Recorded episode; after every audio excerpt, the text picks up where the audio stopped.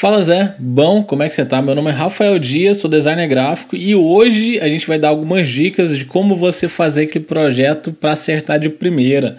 E para complementar o papo de hoje, Thiago Souza. Fala rapaziada, tudo tranquilo? Como é que vocês estão? Bom demais. E Cipriano Garcia, beleza, Cip? Somos nós. Olha, fazia tempo que eu não ouvia Cipriano Garcia, mas tamo junto. Nome chique, né, velho? Carrega um peso, né, mano? O Garcia tem um. É, um. É dois nomes da, da realeza, né? Exatamente, cara. É, o três, né? Que o seu primeiro é Alex Alexandre. É, São é o três. grande. Alexandre é o grande, né? Então, Total. Cara, então corta pra vinheta e vambora, vai.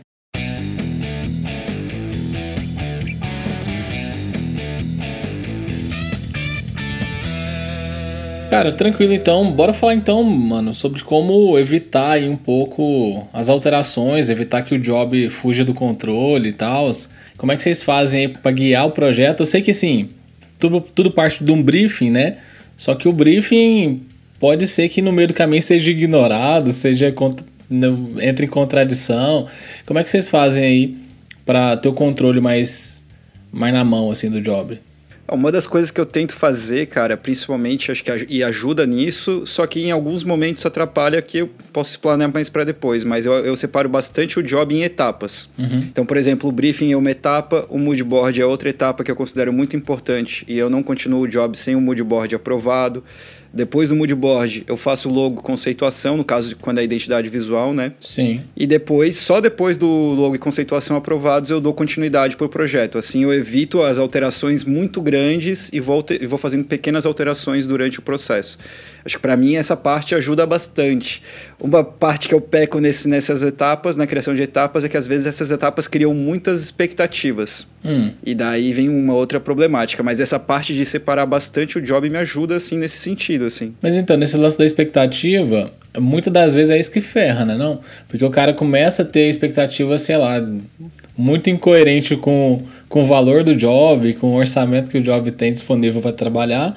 E aí chega lá na ponta, o cara pode, pode, sei lá, meio que se decepcionar com a parada, não é tudo aquilo que ele esperava, tipo, alguma coisa nesse sentido? No lance, na, na minha parte de expectativa tem dois, duas problemáticas, né? Uma é que a resposta do briefing nem sempre é a resposta verdadeira. Hum. Muitas vezes o cliente deseja uma coisa, mas no, pro- no fundo dele ele quer outra.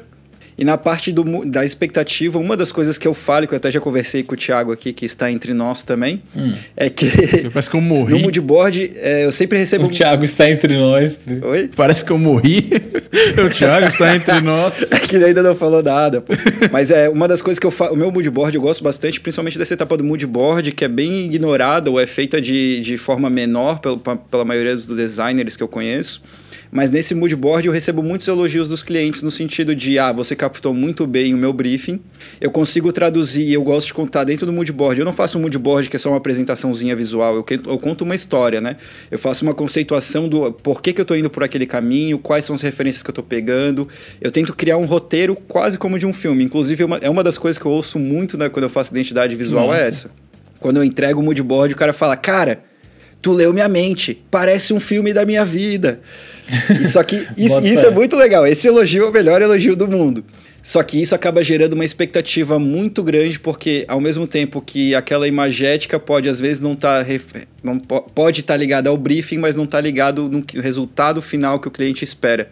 Porque é muito difícil a gente conseguir visualizar o que, que ele realmente imagina. Muitas vezes as palavras têm significados diferentes para todo mundo também, né? Quando o cliente Sim. fala que é, que é uma coisa sofisticada, o que, que é sofisticado para ele?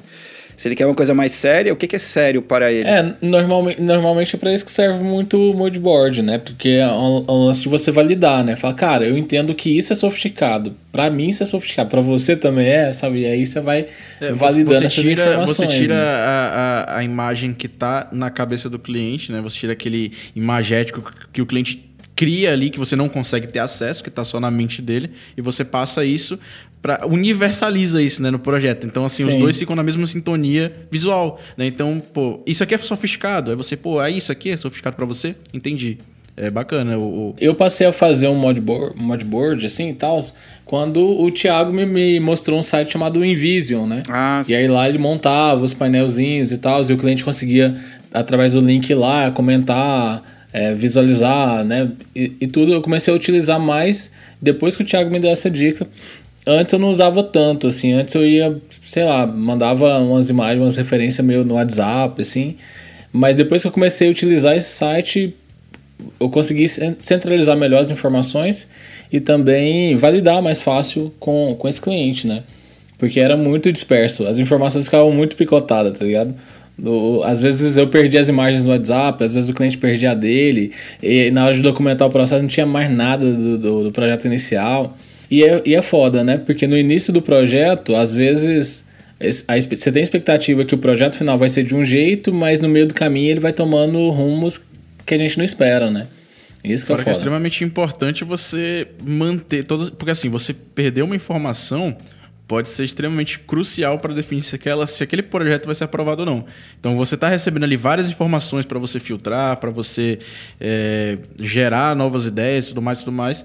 E poxa, você perder uma imagem né, ali da, daquele painel e tudo mais, se descentralizar essas ideias, deixar essas ideias escaparem, fugirem, voarem, acaba sendo extremamente prejudicial para o projeto, né? Pode ser que esteja perdendo uhum. algo extremamente importante para o futuro do projeto. Sim. É, sim. mas da parte de expectativa, eu acho que tudo isso é muito importante, mas da parte de expectativa, dando um exemplo, por exemplo, é, um desses um, um dos melhores elogios que eu recebi nessa parte de, de moodboard, o cara entendeu muito bem a conceituação, o caminho para onde eu estava indo, as referências que eu estava pegando só que no final, uma coisa que não estava no mood board e que não estava no briefing, mas se você olhasse para o cliente você saberia, e que eu não tive esse olhar para o cliente para chegar onde ele queria. Que era, por exemplo, o cliente era, ele queria uma coisa bem rústica, uma coisa bem selvagem, ele trabalhava, ele tra é barbeiro e trabalhava com... Ele era motociclista, né? Eu fico, motoqueiro uhum. não é o certo, é motociclista e tal. E ele era um cara que ele só tinha tatuagem de caveira no corpo inteiro, tá ligado? Sim. Então, assim, o moodboard levava pro caminho mais selvagem, mais wild dele ali, para pro tipo de, de ilustração que ele gostava, mas em nenhum momento eu citei uma caveira. E daí no resultado final ele não gostou de caveira. Daí eu olhei para ele, eu olhei para as tatuagens dele e falei: "Ih, se eu botar uma caveira, eu fechei o job". Sim. Entendeu? Então assim, o moodboard estava dentro das expectativas. A gente tinha se alinhado do que que era a coisa, mas o, o resultado final, o, o, o, o a ima o símbolo da marca não ficou dentro do que ele queria, porque foi uma falta de observação do ponto inicial, tá ligado? Isso é a extrema importância de você trabalhar com a, é, a, a, chamar de garimpar, né? Garimpar as informações de uma maneira muito sensorial, né? Você não ficar só preso simplesmente ali no, no ato de escrever o briefing, de responder suas perguntas e acabou, porque muitas vezes o cliente ele não sabe se expressar de uma maneira coesa através do briefing. Né? Então, o que, que você precisa fazer? Né? Isso é um, um, perfeito exemplo disso. Observar e realmente criar contato com o cliente, criar laço com o cliente e entender, né? Então, buscar, poxa, é, qual é a cor que esse cara mais veste? Por exemplo, eu fiz uma marca né? Posso até citar ela aqui, que foi a da Dias, né? ou Dias, na realidade, que é um, é um, um arquiteto que faz uh, 3D né? para arquitetura. E ele, o cara ama, o cara é apaixonado. O Estevão ele é apaixonado por laranja sabe? Então, a moto do cara é laranja, o cara só veste laranja. Cara, como é que eu não vou usar laranja na marca pessoal desse cara? Sim. Sabe? É impossível. Mas no briefing ele vai responder às vezes vermelho, amarelo. Ele pode chegar nas, nas beiradas, mas nunca, talvez nunca cite o laranja. Nesse caso, nesse caso ele acabou, ele respondeu, ele colocou laranja mesmo. Mas muitos casos, às vezes o cliente ele é, tem algo que ele carrega consigo que, representa ele, que mostra a essência dele, só que nem ele mesmo percebeu. Talvez esse, esse seu cliente aí, né, o barbeiro, talvez ele nem tenha percebido que todas as tatuagens dele são de caveira.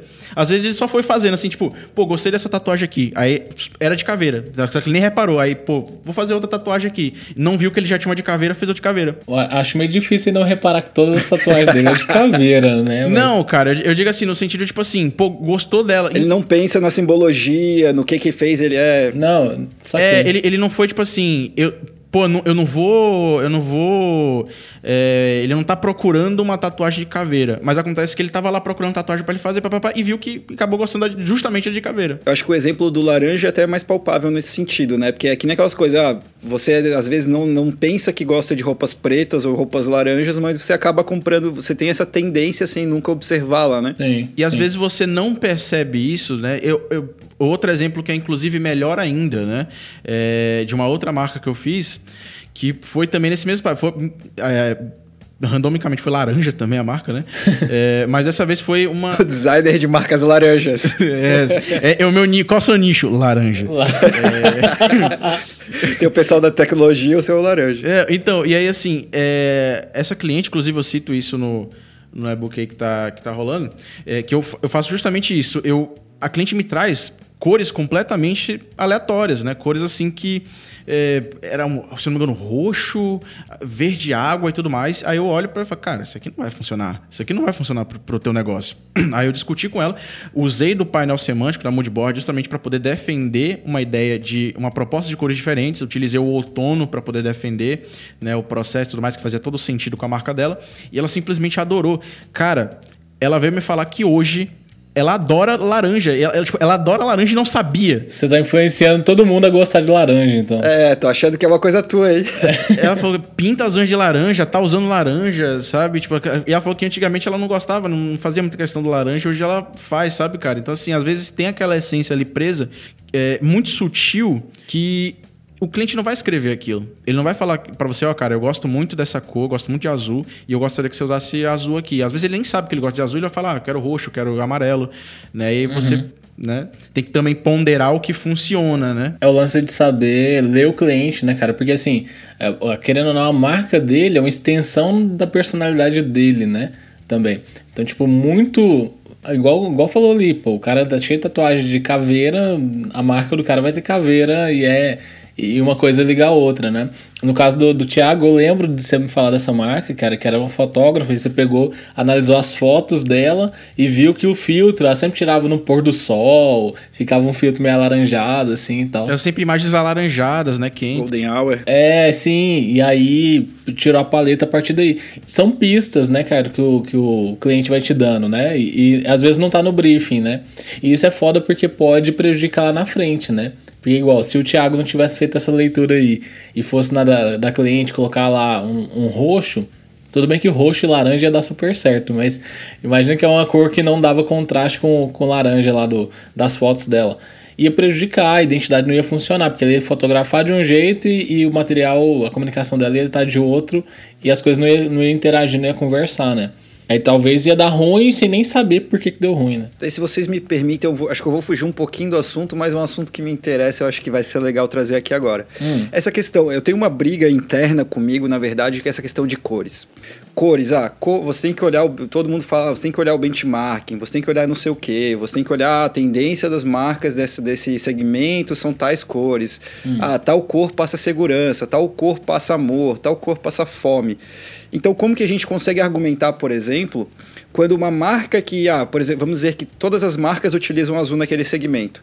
Como que a gente, a gente observando o cliente, a gente vê que o laranja, que é uma cor totalmente contrária na paleta ali, no círculo cromático, uhum. como a gente, às vezes a gente vai argumentar que aquela, aquela cor se encaixa no cliente, mas como argumentar isso no conceito geral e como fica a nossa a concepção de vocês de olhar isso e pensar, olha, estou sendo disruptivo ou tô indo contra a, a, a, relação das cores, porque existe uma coisa de tipo, ah, eu vejo muitos projetos sendo justificados, ah, essa cor passa segurança. Sim. Mas não passa a identidade da marca, entendeu? Então, como que, como que se faz, como vocês pensam isso? Qual que é o dilema de vocês nesse sentido? Se vocês visualizam isso que eu falo? Eu não sei se é uma resposta, mas eu tenho um exemplo. Tipo, teve uma marca uma vez que eu fui fazer para uma empresa de alimentos orgânicos.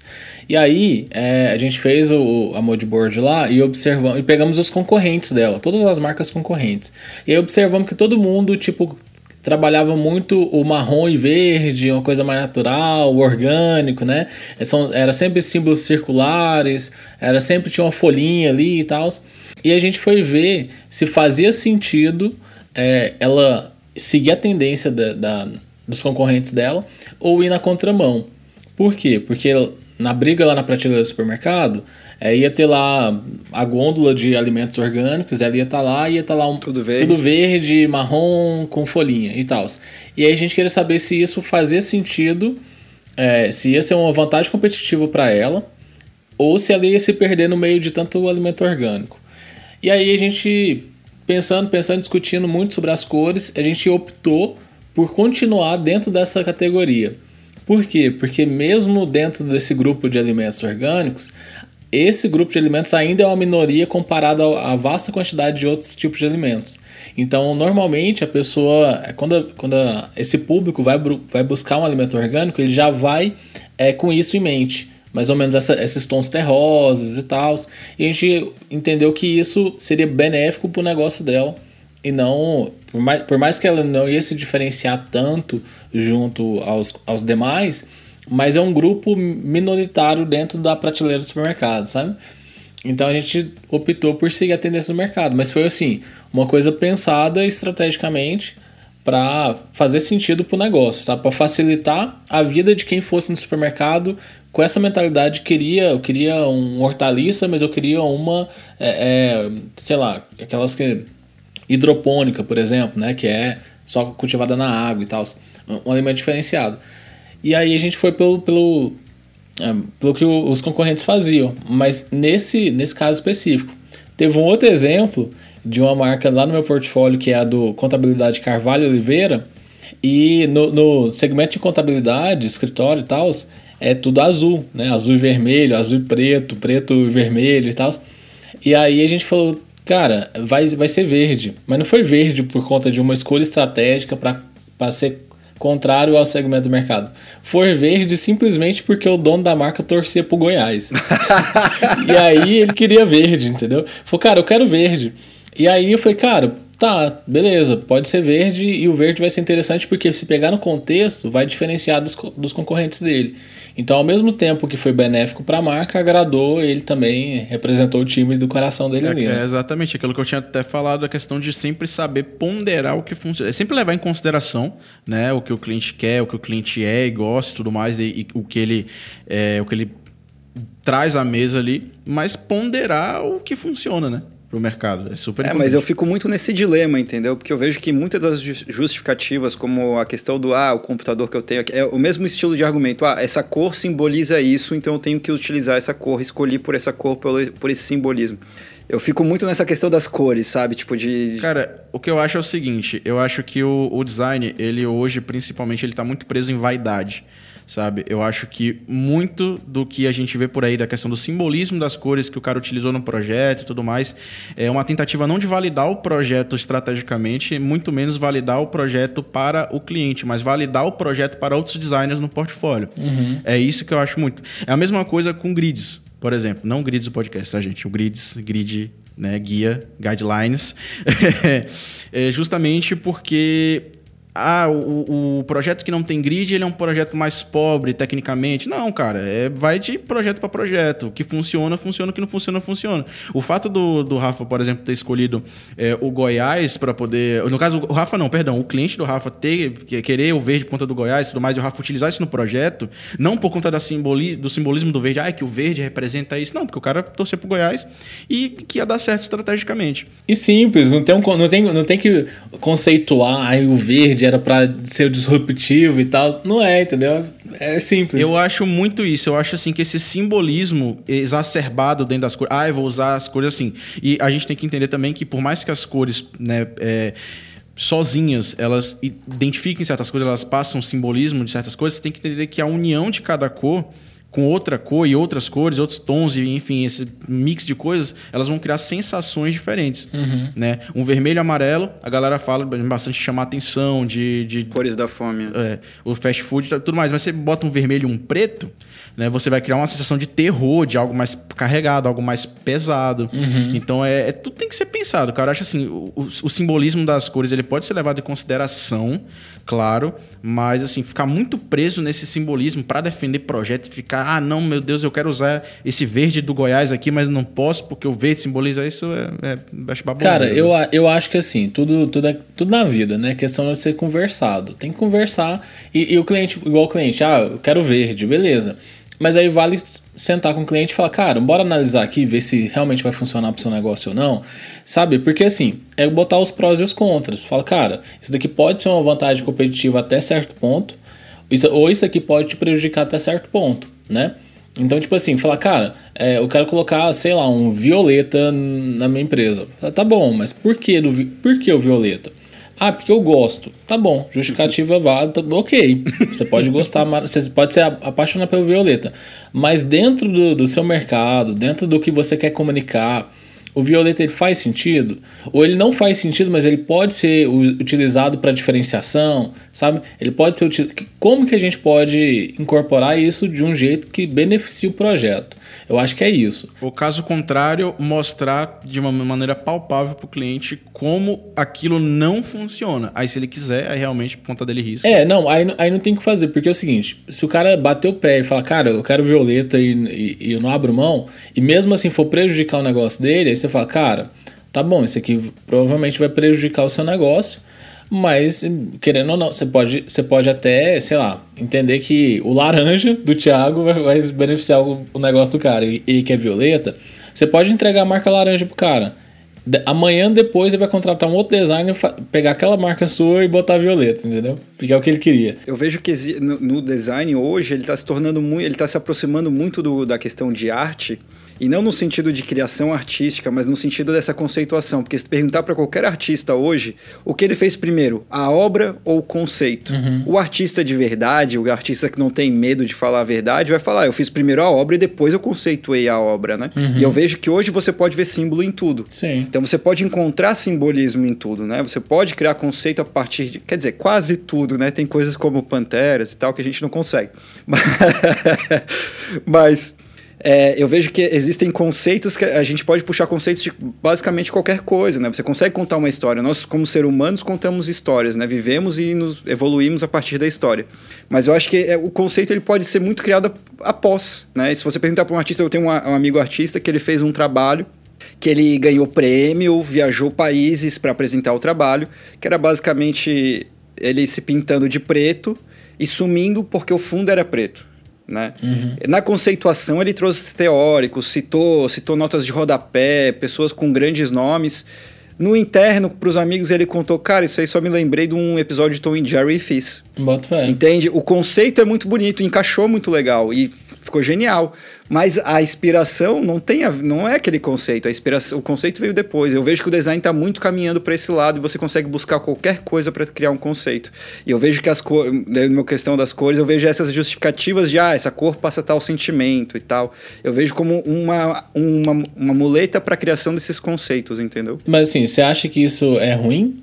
Você acha que. Eu não sei se é ruim, eu acho que vale a pena a discussão. Entendi. Cara, é, tipo assim, é, eu, acho- eu não sei, eu tenho quase certeza que a gente já falou sobre isso em algum episódio. Tem um episódio chamado Conceitos, cara, que a gente fala exatamente É, sobre isso. conceitos. É, sobre isso, é, inclusive, galera, você que tá ouvindo aqui, corre pra lá depois. Conceitos, esse episódio também é muito foda. E, assim, falando muito do que a gente já conversou lá, é, cara, isso acontece muito porque o conceito, na realidade, ele não tá em objeto nenhum. Né? Objeto nenhum porta o conceito. O conceito tá na gente. Né? Então, assim, se eu pego isso, é, sei lá, um, enfim, um, qualquer coisa e eu falo, cara, isso aqui é redondo, né? Eu cortei esse papel aqui redondo porque esse papel redondo simboliza a Terra e não sei o que, que os planetas, os astros, e você pode pegar esse papel e falar, cara, não vejo, vejo só um papel cortado aqui, acabou, sabe? Então, assim, eu acho que como você chegou a, a falar da questão da, de- da utilização do conceito como muleta, eu acho que entra mais uma vez no ponto da vaidade também do, do designer, do profissional de design, é, que hoje pega, assim, ele faz uma forma que não lembra absolutamente nada, necessariamente, assim, tipo, vamos dizer assim, tem... Como pode dizer? Ele cria uma percepção X, mas o designer criou ele para criar uma percepção Y. Aí, aí que o conceito era para ser uma águia misturada com uma pantera, misturada com não sei o que, mais lá das quantas, pipipi, papapã. Só que aí, sei lá, ali o que dá para ver é um, um copo de café, por exemplo, sabe? Tipo, e a- todo mundo que olhar vai atribuir aquele, é um copo de café, um copo de café. Então, por mais que você tenha conceituado tudo que ela, sabe? Você tem que pensar na percepção. Você não é dono do conceito. Viajou na maionese ali e pá, fez a parada. Porque a paralela voltou, cruzou, bateu pro gol. e aí, assim, você. É, você pode moldar a percepção das pessoas em relação ao conceito da, da, da obra, né? O conceito do projeto, mas você não pode controlar. Até hoje tem gente que, por exemplo, não vê o C ou não sabia que tem um C né, escondido, né? Através da, da Gestalt no Carrefour. Né? O mesmo conceito vale para a FedEx, né? É, que é o Correios lá do, dos States, que tem gente que não vê que tem uma seta entre o E e o X, ou também não sabia. Né? Então, assim, esses conceitos foram pensados, estavam ali, mas ninguém viu. Né? Conceitou, mas tá ali. Sabe? A percepção é, é. O foco não é aquela percepção. É outra coisa. Cara, é porque assim, nesse episódio, inclusive, dos conceitos, a gente fala, pergunta se o conceito vem antes, durante ou depois do, do da concepção do projeto. E, cara, é, ele pode surgir em qualquer momento, né, cara? Ele pode, você pode ter um conceito inicial e falar, cara, eu quero que o projeto seja conceituado nisso daqui. E fazer todo o projeto, toda a sua linha de raciocínio a partir daquela ideia inicial, né? E fazer com que todos os pontos se liguem àquela ideia. Ou no, durante o, o, meio do projeto, o projeto começou assim, cara, é, é, sem, muito, sem muita definição, sabe, sem um propósito muito forte. Ele simplesmente tinha que representar um produto ou um serviço, né? Uh, representar a empresa. E aí você foi lá, pô, peguei aqui a corzinha azul, o símbolozinho aqui, e pai foi juntando, juntando, juntando. No meio do processo te vem uma ideia genial e você fala, cara, isso daqui pode ser explicado, pode ser conceituado dessa e dessa forma. E valida isso com o cliente, beleza, isso é incorporado no conceito da marca. Ou pode ser que depois que o projeto foi apresentado para o cliente, tem o que o Thiago falou aí, falou, pô, no final isso aqui parece um, uma xícara de café, sabe? E, e no final você incorporar esse conceito e falar, cara, assumir esse, essa xícara de café que não estava inicialmente, fala, cara, realmente parece. Mas, mas funciona, sabe? Funciona, funciona. O negócio é porque é o seguinte: a gente tem, às vezes tem a percepção de que o projeto ele, ele termina quando a gente entrega o, o, o projeto finalizado para o cliente. Só que ali não é, não é o final do, de uma marca, ali é o início da marca, entendeu? Aí vem um branding de verdade, né? Ali é, ali é exatamente aquilo lá, é, é literalmente o início. E até o momento que você apresentou o projeto, ele tá, ele tá sujeito a mudanças, saca? Ele tá sujeito à reinterpretação do, do material, saca? E eu acho que é esse que é o ponto. É tipo, foda-se se o conceito vem antes, se o conceito vem depois. Ele é. E foda-se se não tem conceito também. Tem marca que simplesmente não tem um conceito muito bem definido. E esse conceito é agregado a partir da perspectiva dos clientes, dos consumidores. Gente que utiliza, por exemplo, tem um monte de marca de skate shop aí que não tinha conceito nenhum. E aí o pessoal junta aquela comunidade ali, todo mundo com, com, começa a consumir aqueles produtos e começa a aderir, é, é, colocar dentro daquela marca significados aquela marca passa a ter um significado maior e aí o conceito na, nasce a partir da perspectiva dos clientes, saca? Nem é do, do projeto inicial. É, mas daí eu vejo que toda essa parte, e daí isso tudo acho que contribui para a gente voltar para o pensamento do mood board e do briefing, por exemplo, que qualquer coisa pode ser vendida ao cliente também. Sim. A expectativa também não precisa partir só da expectativa, mas da conceituação e do que você quer vender para o cliente no final. Não, total. Total. Porque assim, é, esse lance do, do, do moodboard, ele é. Eu entendo ele como validação de ideias. Pode, né, você vai utilizando ali para ter um guia do, do projeto. Porque senão, é aquele lance de expectativa que você falou. Você tem uma expectativa que o projeto vai chegar lá no final é, de um jeito, seu cliente tem uma perspectiva que vai chegar de outro jeito. E se tiver sócios, então, no meio da parada, cada um vai ter uma interpretação do briefing, vai ter uma interpretação do que você falou, sabe? O cara vai se ligar com, com experiências pessoais dele e cada um vai esperar uma coisa. E aí quando você tem um referencial, tá, por isso que assim, o pessoal fala ah, apresentar uma opção de marca, duas opções, três opções. Cara, eu eu sempre apresento uma, por quê? Porque é o único referencial. Tá todo mundo olhando para aquele único referencial e enxergando exatamente aquilo. A partir daquilo ali, a gente pode, é, sei lá, ter ideias diferentes, né? ter, ter coisas diferentes, mas a gente sempre vai chegar, no, olhar para a mesma coisa, o mesmo objeto e poder discutir, né? partir dele. Tem um ponto de referência. A partir deste, então, o que, que fazemos, né? Sim, sim, porque é, é mais fácil. Agora, quando você tem duas marcas, chega lá no final com duas, três marcas, você tem três referenciais. E a tendência é eles quererem misturar as três. Esse é o pior resultado Sim. final. Mistura as três, tá? Daí tu vai pensar como é. que eu misturo as três e tu nunca consegue. Sim, porque aí virou um Frankenstein, né? Porque assim, é, o projeto A tem, tem uma coisa, a cor dele é muito boa, mas a tipografia do projeto B é muito boa, mas os grafismos do projeto C é melhor ainda. Aí você junta tudo não funciona, entendeu? não funciona. Funciona esses elementos naquele contexto. E isso é foda, né? Mas assim, é, pensando, pensando lá na ponta, já aconteceu de chegar lá na ponta e o cliente não, não aprovar, não gostar, querer que mudar o negócio, falar que você não entendeu o que, que, ele, que, que ele quis dizer? Cara, comigo isso só acontecia quando eu trabalhava em agência. Assim, eu sempre fui um cara bem chato quanto à informação. Porque desde hum. sempre eu já entendia que o, o, o, a base do projeto é a informação. Né? É Sim. a informação, é a informação. Quanto mais informação, melhor você trabalha, porque você toma escolhas baseadas em informação, você segue caminhos baseado em informação, tudo é baseado em informação. Aí na agência vinha aquele briefing porco, né? Que todo mundo conhece os briefings de agência. Como é que é aquele. De uma linha. É, briefing tosco. E aí eu pegava o papel na mão e falava, cara, isso aqui vai dar alteração. Isso aqui vai voltar. Não, mas aí você está reclamando. Tranquilo, vou fazer, mas vai voltar. Uhum. Aí eu ia lá, seguia o, o brief tal, da minha maneira ali, tentava o máximo e tudo mais. Voltava. Alteração, e aí eu pegava e falava, cara, sabia, tem que reformular esse briefing. Não, não sei o que, não sei o que. Aí fazer alteração, voltava de novo. E ficava nesse ciclo, né, de alterações. Ao invés, ao invés de reformular, refazer o briefing, os caras queriam reinterpretar o briefing, né? É, exato. E aí, assim, depois que eu saí de agência e comecei a trabalhar é, de uma maneira autônoma, eu nunca mais passei por isso. Justamente porque eu sou um cara bem metódico, principalmente com as questões da informação. Então, é o que eu falei lá no início. Né, trabalhar é, garimpando essas informações de uma maneira muito sensorial, né? Você ir além do briefing, você é, interpretar, fazer a mesma pergunta de várias maneiras diferentes, várias formas diferentes, você prestar atenção nas entrelinhas do que o teu cliente está falando. E assim, cara, cliente meu que responde o briefing com, de uma maneira tosca, assim, deu para ver que o cara tá com preguiça de fazer o briefing, eu mando refazer. Falo, cara, olha só, uhum. desculpa, mas isso aqui é, é, essencial, é um, é, um, é um documento essencial para o teu projeto, tá? Eu preciso disso aqui preenchido com calma, paciência. Se você teve alguma dúvida, pô, me chama, eu ajudo a preencher. Se você não está com tempo, tranquilo, a gente estende o prazo, eu espero para poder fazer o teu projeto. Não tem problema, mas preencha com cuidado, entendeu? Porque tem aqueles clientes, uhum. sabe, né? Você pede, ah, cite três coisas, sei o que, ele cita uma e meia. Né? Então, assim, eu sou metódico com essa parada. Então, eu, através disso, não, não consigo experienciar mais alterações, né? E tal. No máximo, uma mudança. Ah, pô, esse, esse elemento podia ser assim, assado. Mas até isso é raro né? nessa questão. Justamente por conta das informações. Sou metódico, cara. Com informação, para mim, é essencial.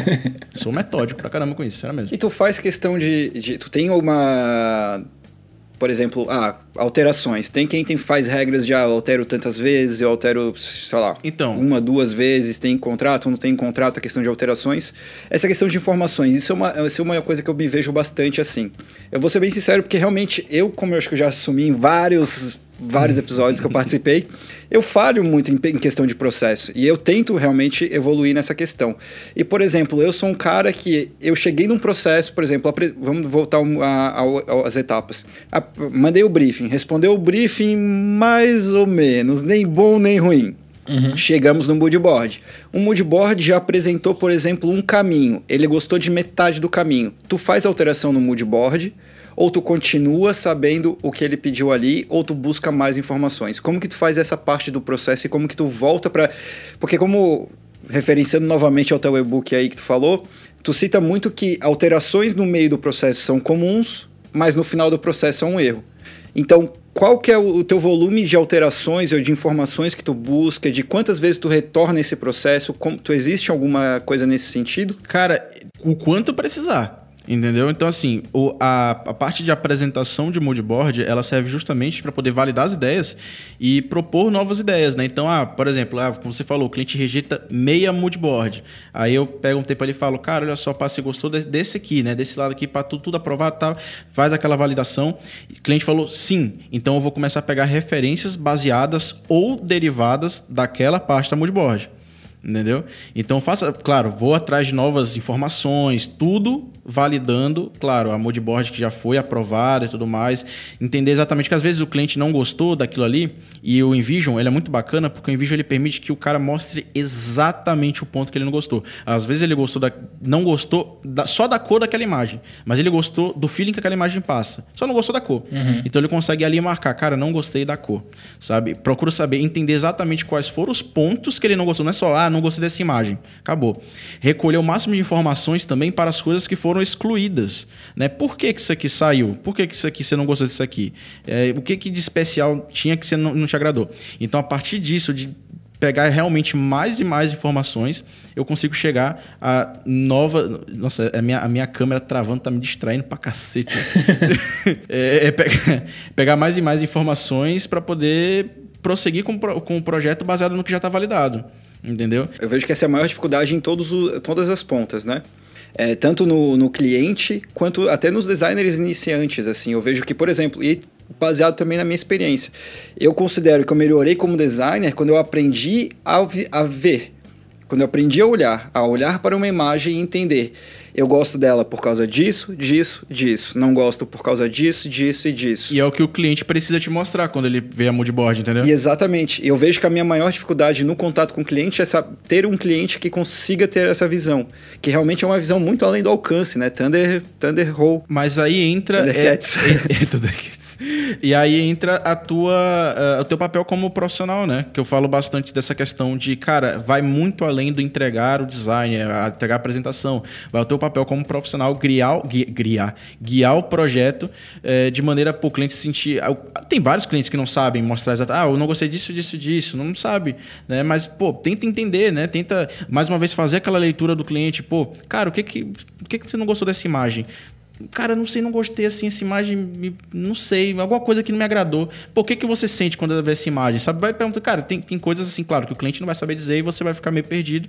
E aí você acaba invalidando tudo. Mas tem coisas que o cliente vai, pô, essa imagem aqui, a cor não me agradou. Essa imagem aqui eu não gostei muito dessa cor, não acho que essa cor preta é legal no projeto, sabe?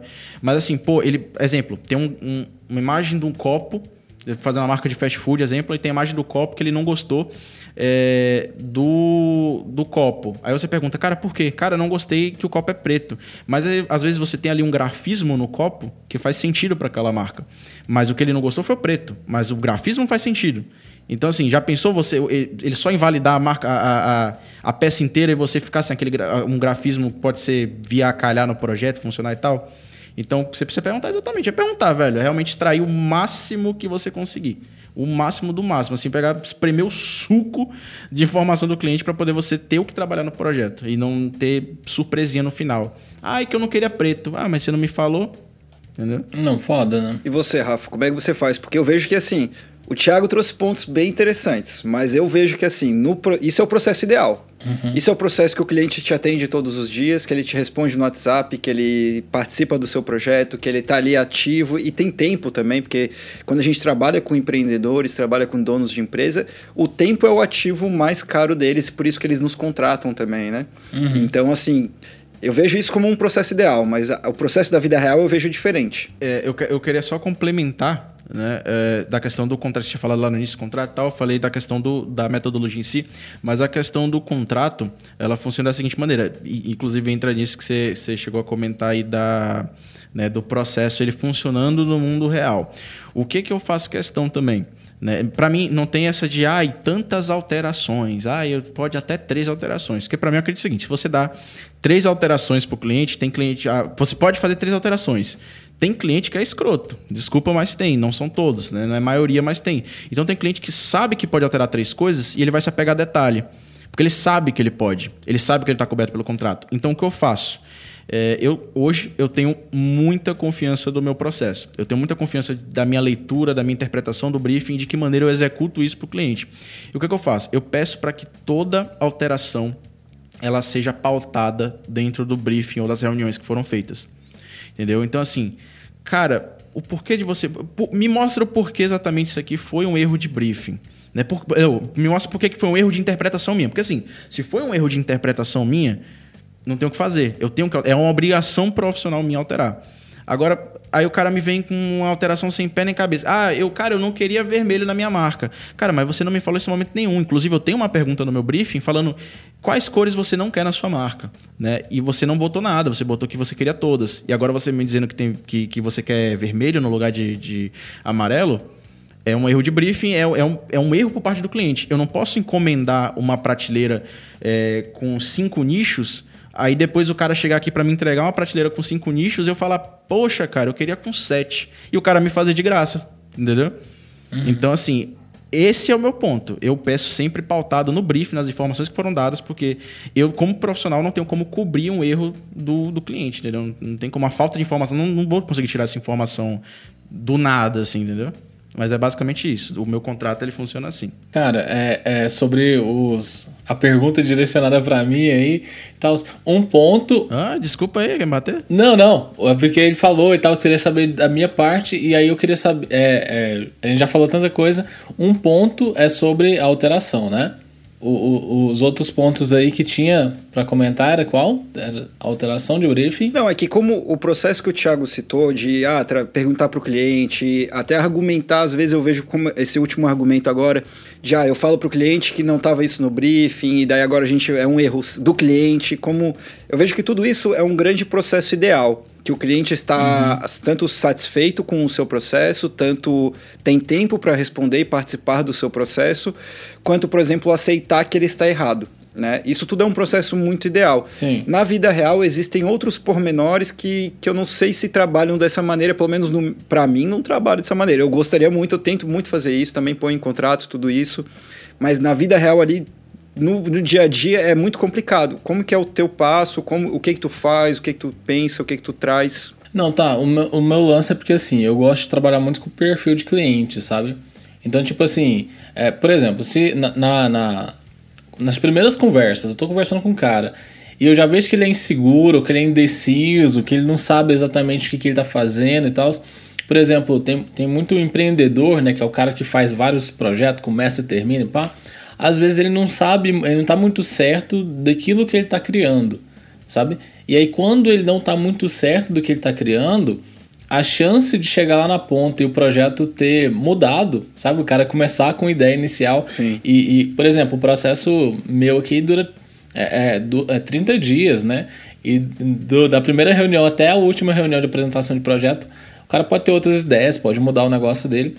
Então, assim, é, eu tento sempre entender se aquele projeto ele já tem uma identidade, sabe? Ele já está formado, já está com um pensamento formado ali. O cara já sabe exatamente o que, que ele vai oferecer para o mundo, sabe? Uhum. Porque às vezes o empreendedor ele não sabe, cara. Ele está ele tá formulando ideias ainda, ele sabe que precisa de uma identidade visual, só que uma identidade visual é como a marca se manifesta visualmente.